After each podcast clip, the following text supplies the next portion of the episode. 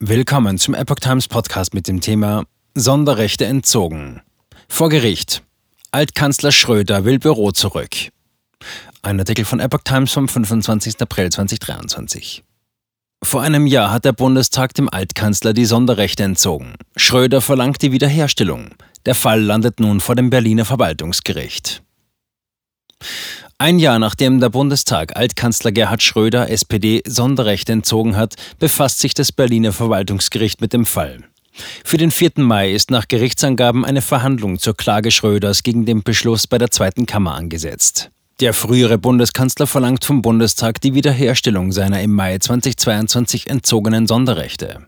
Der 79-Jährige verlangt, dass ihm wieder ein Altkanzlerbüro mit Mitarbeitern zur Verfügung gestellt wird. Verbindungen zu Russland und Putin.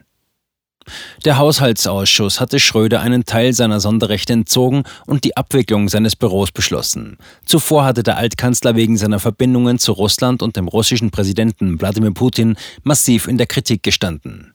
Mehrere seiner Mitarbeiter hatten nach dem russischen Angriff auf die Ukraine ihre Posten bereits aufgegeben. In dem vom Haushaltsausschuss beschlossenen Antrag waren Schröders Verbindungen zu russischen Konzernen oder Putin aber nicht genannt worden. Das von Schröder beauftragte Anwaltsbüro hatte nach Einreichung der Klage argumentiert, der Beschluss sei rechtswidrig. Es werde behauptet, Herr Bundeskanzler außer Dienst Gerhard Schröder nehme die sogenannten nachwirkenden Dienstpflichten nicht mehr wahr.